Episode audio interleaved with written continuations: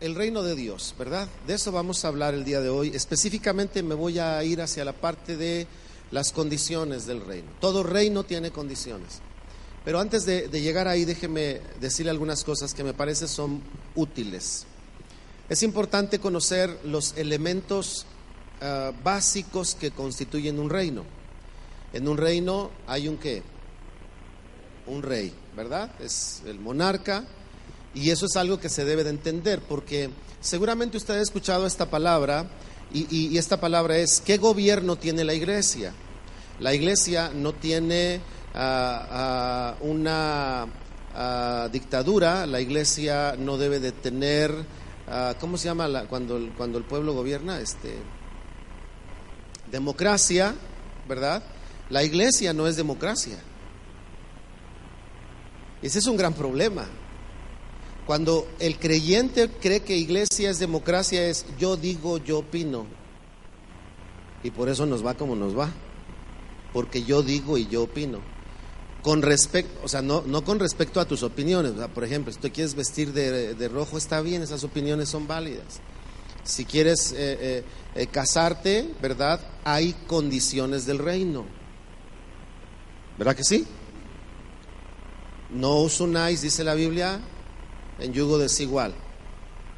Ah, le dijeron al siervo de Abraham, ah, ve por una esposa para mi hijo, pero esta es la condición, que sea de mi tierra y de mi parentela. Entonces, cuando, cuando miramos esta realidad del reino, vemos que hay un rey, por lo tanto, si hay un rey, el gobierno es, ¿verdad?, monárquico, o en este caso decimos teocrático. ¿Quién es el rey? Dios, ¿verdad? Bueno, nuestro Señor. Pastor, pero la Biblia dice que también nosotros somos reyes. Fíjese que la traducción más correcta de Apocalipsis capítulo 1, versículo 5, no es reyes, sino cuando dice, porque nos hizo reyes y sacerdotes, se dice que la traducción más correcta es, y nos hizo un reino de sacerdotes para Dios su Padre. Porque entonces ya un reino te habla de los que son reinados. Y esos reinados son sacerdotes. Ahora, si habláramos el asunto de gobierno como reyes, ¿verdad? Desde luego entenderíamos que Él es el rey de reyes. Por lo tanto, entenderíamos que no tenemos la misma, desde luego, autoridad que nuestro Dios. Así que entonces, como iglesia, si hay un rey, entonces, el gobierno que se establece es monárquico o teo de Dios, teocrático. Él es el que establece las normas, no nosotros. Cuando vivimos el Evangelio, el que establece las normas del Evangelio, ¿quién es? Dios. ¿A través de qué? De su palabra y de su Espíritu Santo en nuestras vidas. Se vuelve un problema o empieza a generarse un problema cuando el hombre establece las normas, ¿verdad? Por ejemplo, cuando ah, Moisés sube a, recibir la ley y se queda Aarón, y ustedes saben la que se armó, le dijeron a Aarón, haznos dioses como, o Dios como los que teníamos en dónde? En Egipto. ¿En qué terminó aquel asunto? Terminó en, fiesta, terminó muy posiblemente, se dice, en, desenfreno, en orgías, porque parte de la práctica idolátrica en Egipto era que en sus cultos había este tipo de prácticas sexuales. Entonces, por causa de que el pueblo dijo cómo hacer las cosas, aquello terminó mal. Así que entonces, en un reino hay un rey, número uno. Número dos, en un reino hay los reinados, ¿verdad? Los que son reinados, el pueblo, pues. Y entonces entendemos cuando el Señor hablaba a Israel y le decía, yo seré tu Dios y tú serás mi pueblo. Y luego, ahora en el Nuevo Testamento, el Señor viene y establece un pueblo de todas las tribus. ¿Y cómo se llama ese pueblo? Iglesia. Pero sigue siendo un pueblo. Ya no es un pueblo eh, específico, ya no son los judíos, ya no son los romanos, ya no son los eh, americanos, es, es un solo pueblo constituido por todas las razas y ese pueblo es llamado iglesia. Y entonces dice el apóstol Pablo, ya no hay judío ni gentil, ya no hay griego, ya no hay nadie, porque en el reino de Dios es un solo pueblo, ¿verdad? Sin hacer distinción de razas o de estatus o de condiciones, lo que sea. Por eso es muy importante que cuando en una iglesia, ¿verdad? Hay alguien de posición alta, debe de tener la sencillez de juntarse con el más humilde, porque en el reino de los cielos hay un solo pueblo. ¿Me explico?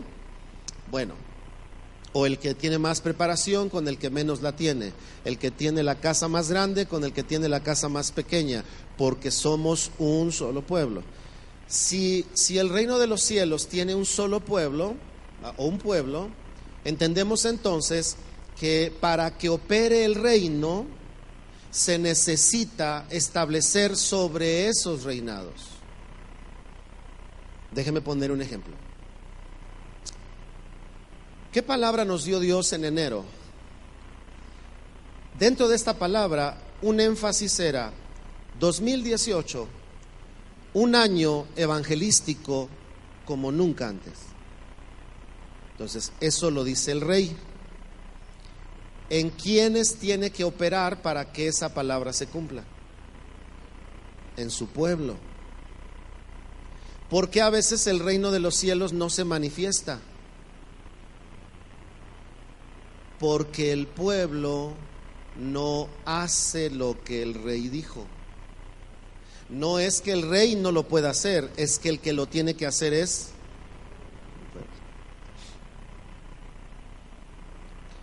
Una vez alguien decía en una junta de pastores, ¿verdad?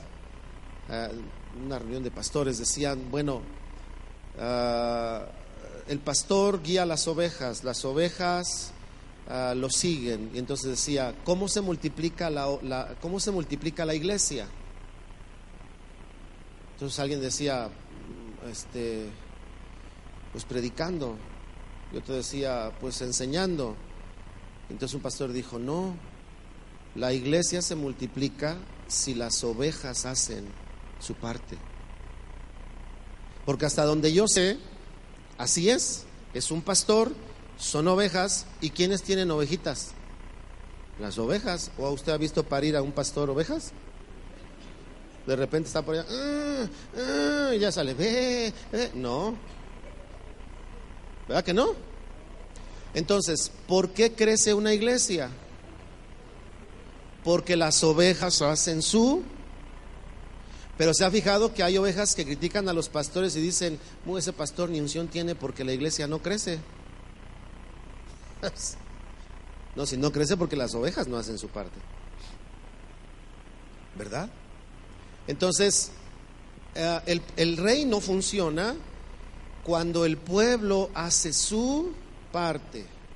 Porque si el rey dice, pero el reino no oye, lo que dice no se hace, no se cumple.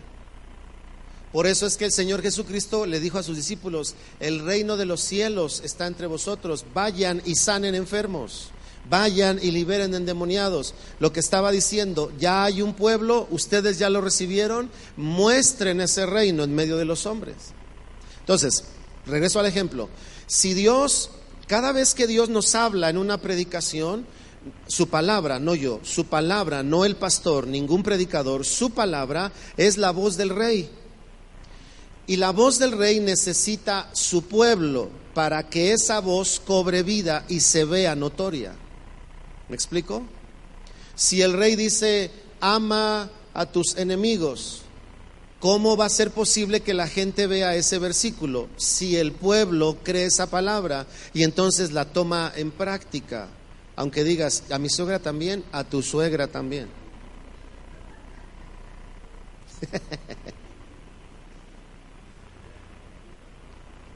Pero es que usted no la conoce, pastor. No, ni quiero, hermano. es tuya. Así que entonces hay un pueblo. Fíjense bien cómo, cómo opera el reino. Si, Dios habla, necesita un pueblo. Tres. El pueblo y el rey tienen otro elemento en el reino y es el territorio, ¿verdad?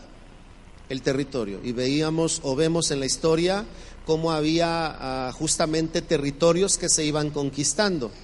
Y miren cuál es la idea de Dios acerca de su territorio. Vean, por qué el Señor lo dice en su palabra.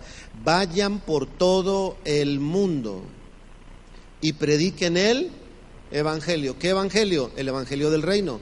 ¿Hasta dónde consideraba Dios que su reino tenía que extenderse? Por todo el mundo. Id por todo el mundo, dice la escritura ahí en Marcos, y predicad el evangelio. Entonces vemos que hay un territorio, un terreno, pero ese terreno tiene que ser ganado, tiene que ser conquistado. Otra vez regreso, 2018, un año como nunca evangelístico. ¿Sabes qué es lo que nos estaba diciendo Dios? Mi reino tiene que expandirse todavía tiene que llegar a otras familias, tiene que llegar a otras generaciones, tiene que llegar a esa generación que si no la toco va a ser o va a terminar como un, como un criminal, va a terminar como un drogadicto, va a terminar como una persona malvada si mi reino no llega primero a ellos. Entonces la iglesia necesita entender que el reino tiene que ir por los territorios, y no me refiero a la tierra literal, sino terrenos o territorios, me refiero a las almas, a las personas, a donde el reino de los cielos está llegando. Y esos lugares van cambiando, ¿verdad? Así que entonces el reino de Dios implica territorio y por eso la Biblia habla de poder, habla de autoridad, pero también habla de dominio. Dominio. Ah, ¿Qué tal la violencia, la delincuencia? Dígame, ¿cómo andamos?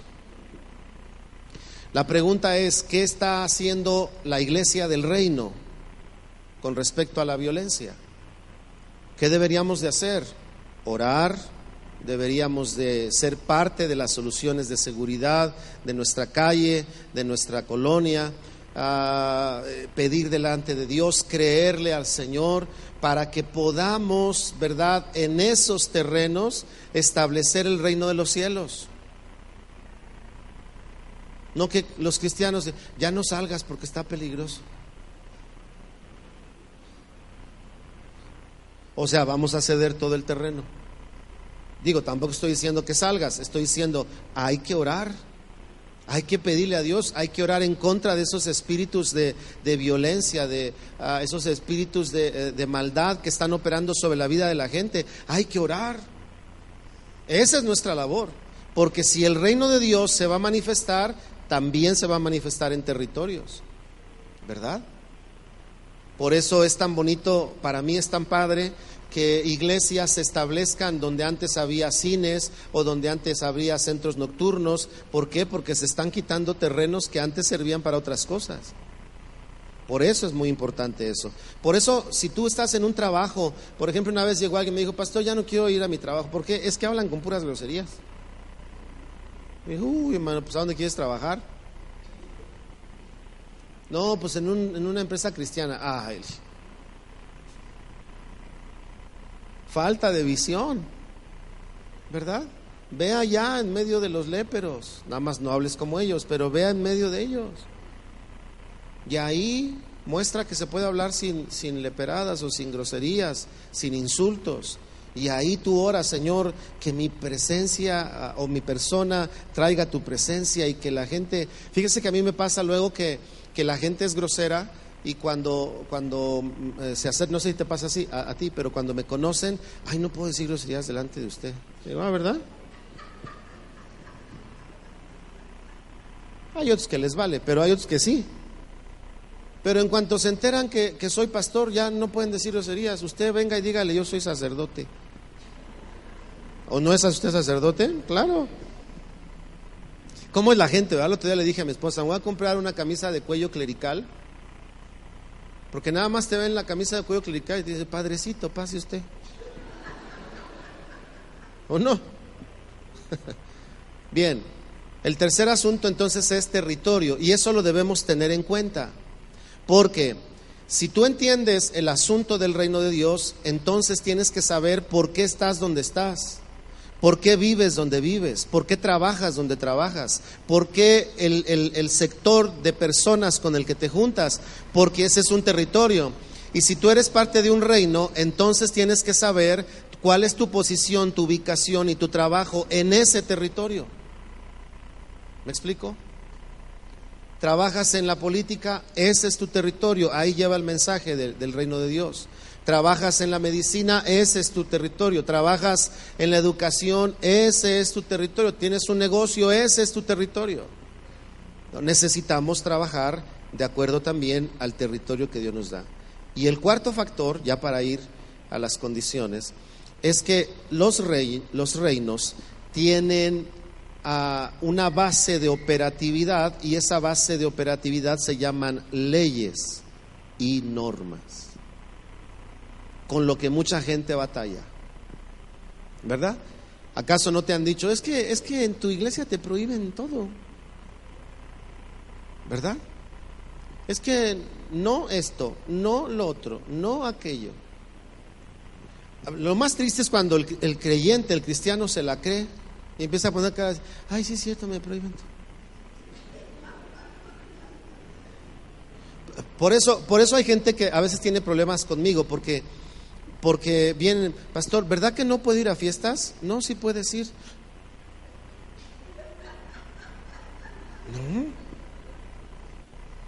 ¿Quién dice que no? Claro, hay de fiestas a fiestas. Pero claro que puedes ir a una fiesta. Entonces, cuando les brillan los ojos, le diga, ven, ven, siéntate, siéntate. ¿A qué vas a ir? Tienes que ser honesto con tu corazón, porque si vas a ir por el, por el chupe, como dicen por ahí, hay como que pasa de enfrente, pastor, y pues estaba en la fiesta. Como una vez, de esas cosas que pasa, tenga cuidado, hermano. Porque un día fui a, comer con alguien y estaba la hija de este hermano y había un refrigerador. Y entonces la, la niña le dice, mira papi, ahí hay de las medicinas que tomas.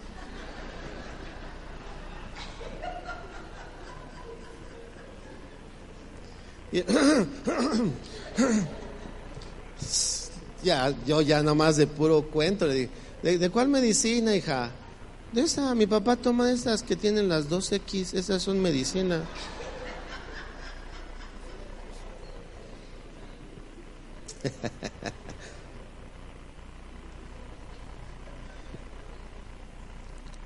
Entonces, miren, si somos iglesia, estamos en el reino de Dios.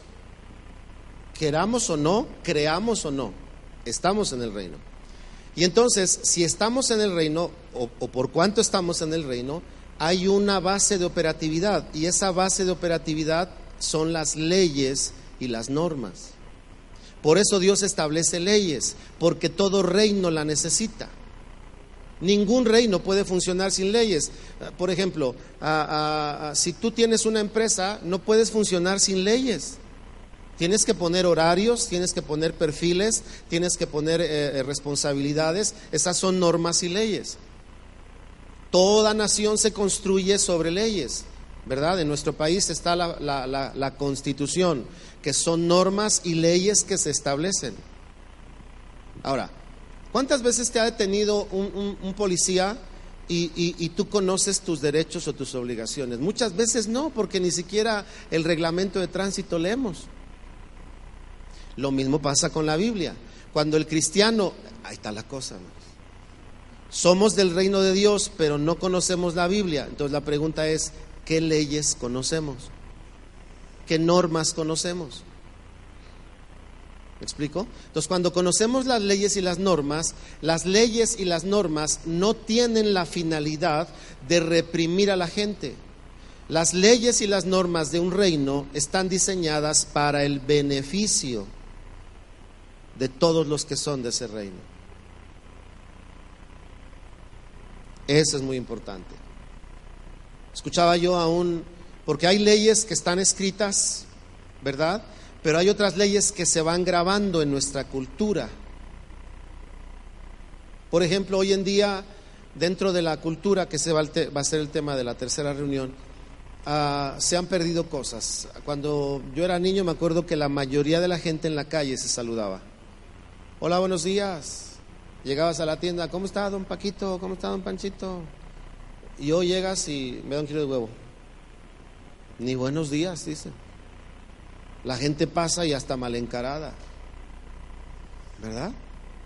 ¿No te ha pasado que vas mal encarado y luego te dicen hermano y te cambia la cara? Sí te ha pasado, ¿a poco no? El otro día no sé dónde iba, yo, yo digo, no, no iba mal encarado, pero la cara no me ayuda. Entonces yo iba caminando y vi a alguien, pero pues, yo, o sea, yo lo vi hasta que, pastor, ¿cómo está? Bien, le dije, bien, bien. Le saludé, hola, ¿cómo estás? Pero ni supe quién era. Lo que estoy diciendo es que cuando hay leyes, hay dos cuestiones de la ley. La letra que se sigue y la que se establece aquí adentro. Yo a veces le digo a la gente, tú trabajas bien con el gobierno externo, si te dicen lo haces, pero si ya no te dicen no lo haces, porque esa ley no la llevaste a tu corazón. ¿Me explico? Entonces nosotros cuando hablamos de normas y leyes tenemos que saber que es en beneficio de nosotros. Las leyes para la sociedad, las leyes para el matrimonio, las leyes sanitarias, todo lo que la Biblia habla. Las leyes de la alimentación. ¿Para qué estableció Dios las leyes de alimentación para su pueblo? Para que estuvieran sanos. Pero como nosotros no somos judíos, decimos, no, vénganos tu reino y todo lo que queramos comer. Fíjense qué interesante. O sea, la Biblia habla de alimentación. Y Dios le dijo a su pueblo, hey, quiero que cuides tu alimentación. Esa es una ley sanitaria para que tengas salud. Pero hoy en día la gente piensa en la, en la dieta para que le quede el pantalón. No, no, no piensa en la salud. Ahora, ¿por qué salud? Porque hay que cuidar algo que la Biblia dice que es templo del Espíritu. Dígale al al que está al lado. Templo, no capilla, ni catedral. Dígale. Templo.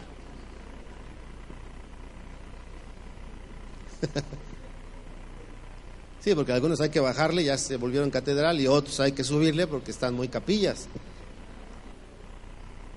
Bueno, ahora déjeme hablarle rápidamente de cómo el reino tiene condiciones, justamente partiendo de, de las normas o de las leyes. Ah,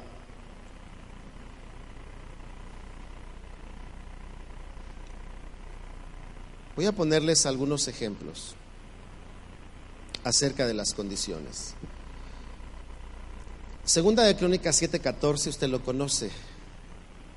Va a ver que sí lo conoce. Si se humillare mi pueblo, sobre el cual mi nombre es invocado, y oraren. ¿Y qué? Y oraren. Diga que está a su derecha, ¿estás orando, hermano? ¿Qué orar, hermano?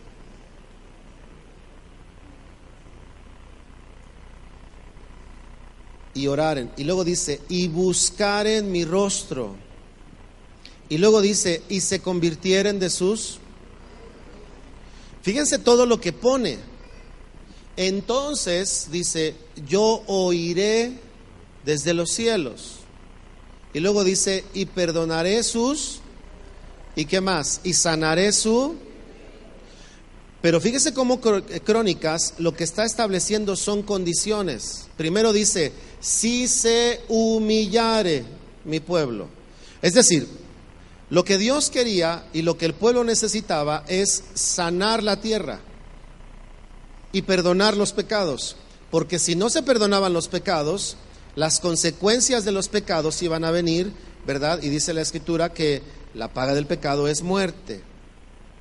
Entonces, eso era lo que Dios quería hacer, pero comienza con las condiciones. Si se humillare mi pueblo. Luego dice, sobre el cual mi nombre es invocado. Luego dice, y oraren. Luego dice, y buscaren mi rostro. No dice una sola cosa, tiene varias. Humildad, después dice buscar su rostro, después dice orar o al revés, y luego dice, entonces yo oiré desde los cielos y perdonaré sus pecados y sanaré su tierra. Dios le estaba diciendo a su pueblo, sobre el cual su nombre es invocado, que Él trabaja con condiciones. ¿Se acuerdan cuando ah, el Señor habló con Nicodemo? Le dio la condición para entrar al reino de los cielos. ¿Cuál era la condición? Nacer de nuevo. ¿Y cuál es la condición para nacer de nuevo? Creer en Jesucristo. Porque tú no naces de nuevo solo. Cuando tú crees, Dios te hace nacer de nuevo, lo que es conocido como regeneración. Y por eso empiezan a haber cambios en la vida de los creyentes. Todo cristiano, todo creyente, comprueba su nuevo nacimiento con cambios en su vida. Déjeme decir algo serio. Si usted es creyente pero no hay cambios en su vida, diga que está al lado,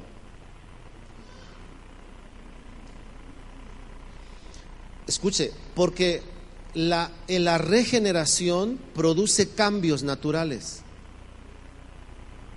Hay otros que nosotros tenemos que hacer.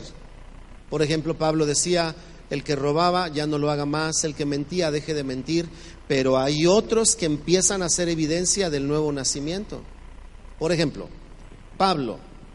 Pablo tiene su encuentro con Jesús y Pablo estaba persiguiendo a la iglesia. ¿Qué sucedió después de que tiene su encuentro con Cristo? ¿Siguió persiguiendo a la iglesia? Ahora lo perseguían a él. Y después de levantarse contra la iglesia, ahora predica el Evangelio. ¿Lo metieron a un curso? No, fue la obra de regeneración de Dios sobre la vida de Pablo. Entonces, para entrar al reino, para nacer de nuevo hay que creer y para entrar al, reino hay que nacer de nuevo. ¿Me explico? Entonces le dijo el Señor a Nicodemo, Nicodemo, te es necesario nacer de nuevo para entrar al reino de los cielos. Y le dice Nicodemo, el maestro de la ley, ¿cómo? ¿Puede un hombre siendo viejo entrar de nuevo al vientre de su madre? Y el Señor se asombra y le dice, ni porque eres maestro entiendes lo que te digo. Fíjese, ponga mucha atención, porque hoy en día mucha gente está fascinada con el hebreo y con el griego, y piensan que el reino de los cielos se entiende por saber griego y por saber hebreo, inglés, otomí, zapoteca, y dicen, mientras más sepa, más entiendo el reino. No, señores. La Biblia dice que el reino se entiende por revelación del Espíritu Santo a nuestras vidas. ¿La tenemos que estudiar? Claro que sí. Pero la Biblia prueba que los escribas que escribían la escritura, los fariseos que conocían la ley, rechazaron a Jesús. Así que nadie se fascine y que nadie te fascine por... Que nadie te fascine. Hola hermano, ¿cómo estás? Lo voy a decir con todo respeto, ¿eh? Por los que agarran esta línea medio rara. ¿Cómo estás, hermano? Shalom. O sea, ¿y que eso es más poderoso que la paz de Dios sea contigo? Como ya suena a shalom, ya shalom. ¿Verdad? No, no, no es Jesús, es Yeshua. Y ahí se andan peleando que si que si hablamos, decimos Yeshua, ahí sí hay poder, y si decimos Jesús, no, Jesús no, no, no, no, tiene poder. Y yo digo, Padre, lo que pasa es que en lugar de entender el reino, lo queremos plantear. Nosotros no planteamos el reino, ¿eh? El reino nos tiene que plantear a nosotros. Así que entonces, Crónicas, segunda de Crónicas 7:14, nos comienza a enseñar que hay condiciones en el reino. Les voy a decir algunas citas que por favor les pido estudien en su casa. ¿Qué nos enseña Crónicas? Que el reino necesita actitudes correctas. Por eso Jesús dijo, aprendan de mí que soy manso y humilde. Hermano querido, ¿quieres que el reino opere en tu vida? Debes cuidar tu actitud. Porque si no la cuidamos, el reino tiene un tapón en tu vida. Por ejemplo, dice la escritura que el Señor mira de lejos al soberbio, pero habita con los quebrantados y humildes de qué? De corazón. Y le voy a decir algo, es más fácil ser soberbio que ser humilde. Ser soberbio se nos da así, hermano. Ya nos dice el pastor, hermano, ¿quieres ayudarme? Uh, ya nos sentimos copastores. Ya, ya, ya se me pegó la unción, ya. No, hay que seguir siendo, ¿verdad? Este, esta onda que siempre he dicho y la voy a volver a decir hoy en día, que nos encargan algo y ya nos sentimos pastores. Y bueno, ¿quién habla? El pastor, el Hijo del Altísimo, el ungido del cielo, el escogido desde el vientre de su madre. Ah. No, te falta humildad.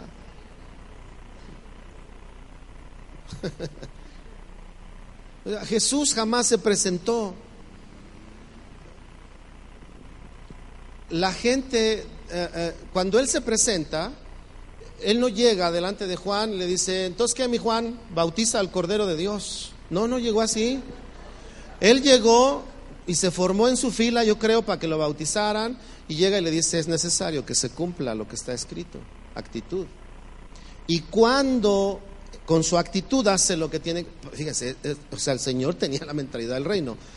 Primero, Juan es el que dice: He ahí el Cordero de Dios. No fue él el que dijo, fue Juan el que dijo.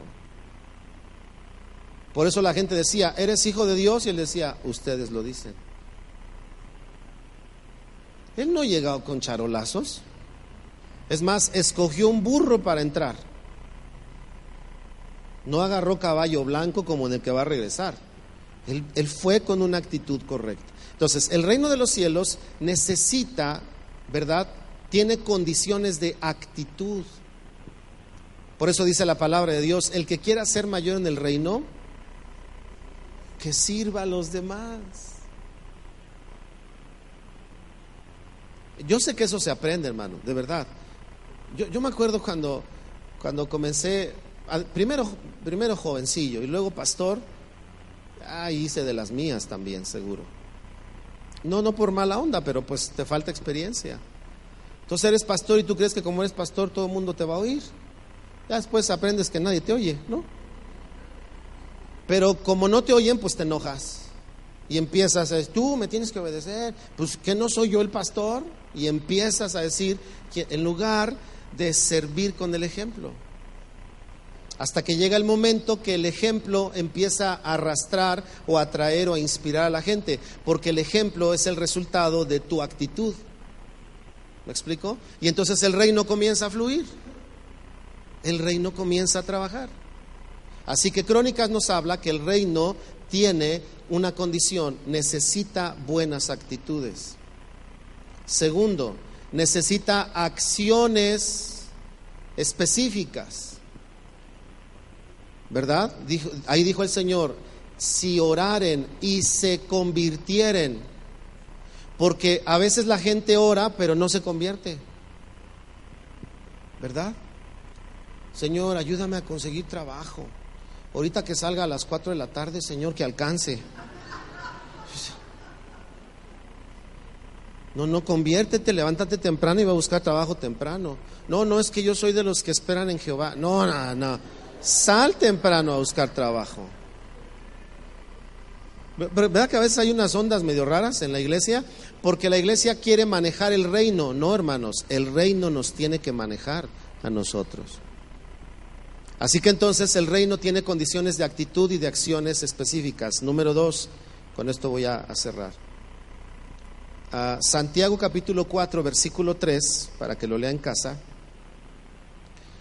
Santiago 4, 3 nos enseña otra condición del reino y es que debemos saber, debemos conocer y debemos aprender. En el reino de Dios se tiene que aprender. ¿Se acuerdan cuando vinieron con Jesús ahí en Lucas y le dijeron, Señor, enséñanos a orar? ¿Para qué nos enseñan? Para aprender. Entonces, por eso mucha gente en, la iglesia, como no descubre el reino de Dios, no le haya sentido a la oración. Porque se vuelve un rezo o un monólogo, por lo menos. No, pastor, pues es que yo le pido a Dios, pero nada. Como que se le cayó el satélite al cielo, no le llegan mis emails y, no, no, no pasa nada. La Biblia dice que cuando Jesús oraba, algo pasaba. Entonces el Señor enseña que la oración, por ejemplo en Lucas, que el reino mueve es una oración que hace que cosas pasen. ¿Me explico? Pero muchas veces el creyente utiliza la oración como una terapia, una terapia de, proyección. Voy a sacar todos mis... Señor, ¿verdad? E, e, esta familia que me diste, este esposo, esta mujer, este, este jefe, Señor, yo ya no puedo. Y piensan que eso es orar. No, para eso necesitas un psicólogo. Ve y siéntate, ¿cómo se siente? No, este jefe que no me entiende. Y te va a cobrar. No, con Dios es otra onda. Por eso habla la escritura del reino y dice, oren por vuestros, por vuestros patrones, ¿verdad? Dice la escritura. Pregúntale al que está a tu derecha, ¿oras por tus jefes? ¿O te quejas de ellos? si usted se queja de sus patrones, usted está en el reino de los hombres. Si usted ora por ellos, está aprendiendo a conducirse como en el reino de Dios. Y es cuando empezamos a ver resultados en nuestra vida. Bien, Santiago nos enseña que el reino tiene una condición, hay que saber, hay que conocer y hay que aprender. Éxodo 3, versículos 1 al 10, nos enseña que el reino de los cielos tiene otra condición. ¿Cuál es esa condición? Necesita respuesta.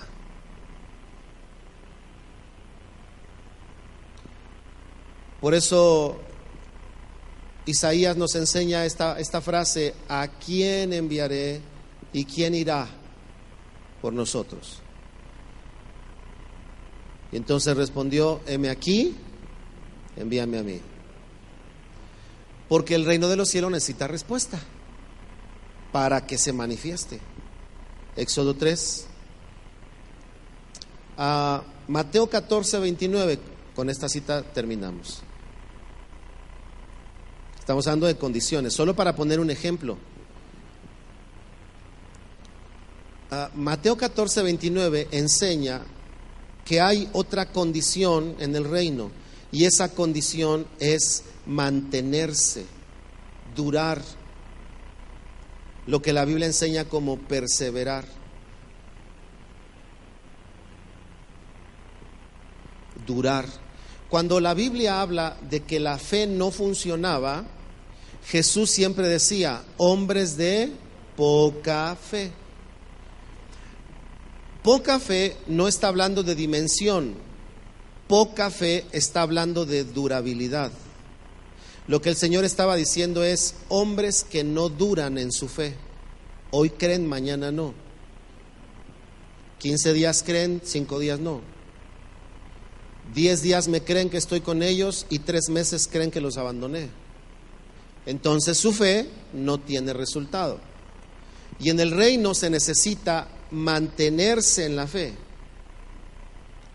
pelear la buena batalla de la fe. ¿Qué, es, ¿Qué implica pelear la buena batalla de la fe? Escucha lo que voy a decir, porque algunos piensan que pelear la buena batalla de la fe es que todo te salga bien. No, no, no. Pelear la buena batalla de la fe es seguir creyendo aunque las cosas no salgan como tú esperabas. Esa es la buena batalla de la fe, porque permanezco creyendo, sigo confiando en sus promesas. Entonces, Mateo 14 nos enseña que hay otra condición en el reino, que la fe permanezca, dure. Y eso es algo que debemos de hacer nosotros. Por ejemplo, tú como padre, ¿verdad? Hablando de la fe sobre tus hijos, nuestro trabajo y nuestra tarea es compartir la fe que tenemos en Cristo, para que la fe que ha estado en nosotros, como le dijeron a Pablo, la fe que habitó en tu abuela, luego en tu mamá, es la misma que veo en tu vida. Nuestra labor como padres es que la fe que Dios nos ha dado pueda eh, ir sobre la vida de nuestros hijos y ahí permanezca.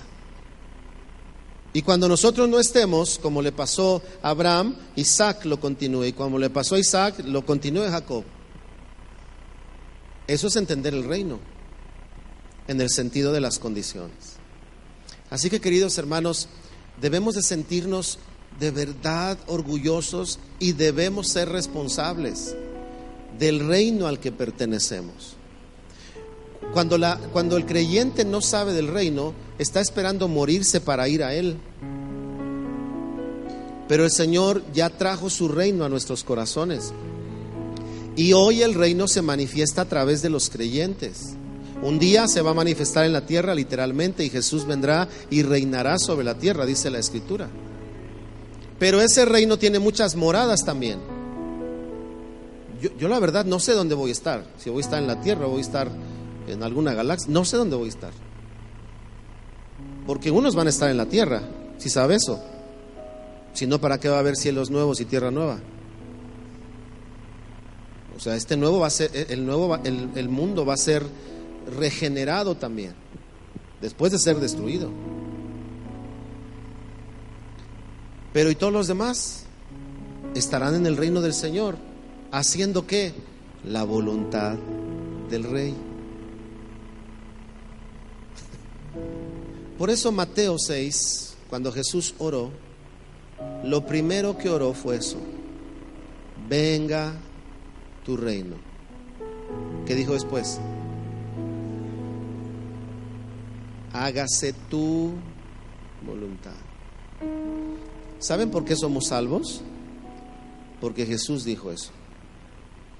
Hágase tu voluntad, no la mía. A veces tú dices, no, ya, ahora sí, ya. Ahorita si el Señor no se lo lleva, yo se lo mando.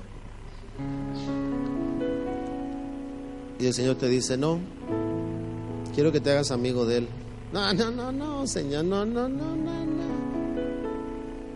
Muchas de esas cosas pasan porque se nos olvida que hay un reino. Y en el reino hay un rey, hermanos. Solo uno.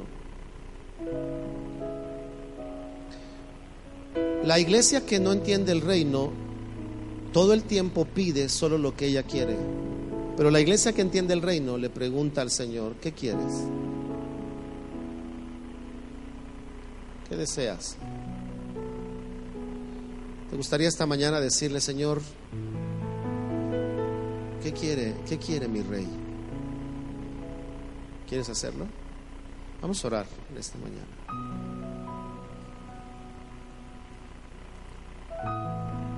Primero quiero que de verdad te sepas bendecido y privilegiado por ser parte del reino de los cielos. Ese fue el acceso que te dio la fe en Jesús y el nacer de nuevo por su espíritu.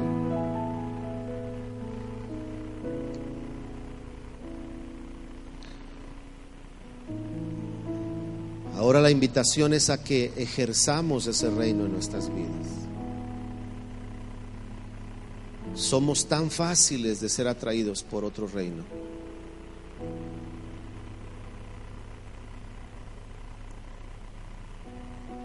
Voy a invitar a que esta mañana nuestra oración sea, Señor, hágase tu voluntad.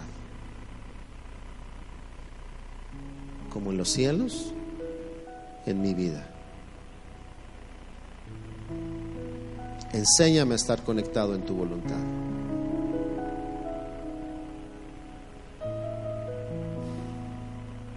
Enséñame a conocer tu voluntad.